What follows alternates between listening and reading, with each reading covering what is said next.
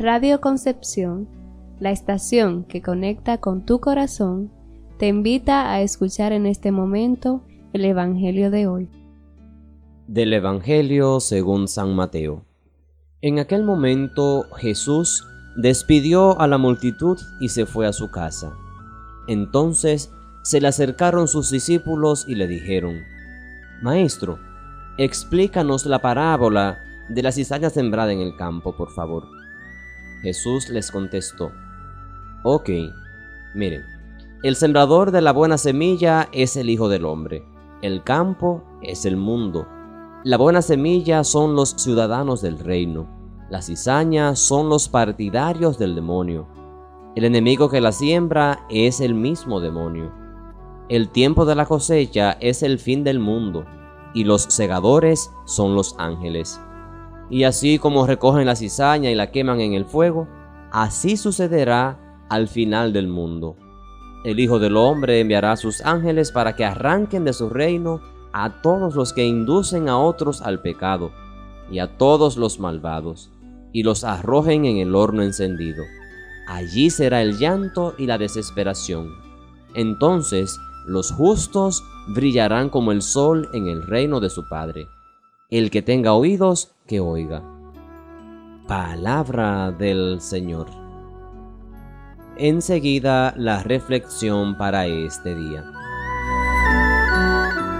Hoy se nos cuenta una escena cotidiana de Jesús. Dejó a la gente y se fue a su casa. Jesús también descansa, también toma distancia, también comparte con los suyos.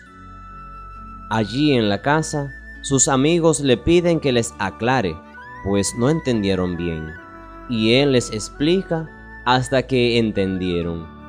Y comerían y descansarían y hablarían de mil cosas, y de cómo iba la misión, de sus familias de origen, de las cosas que los preocupaba, de la situación del pueblo y de tantas otras cosas.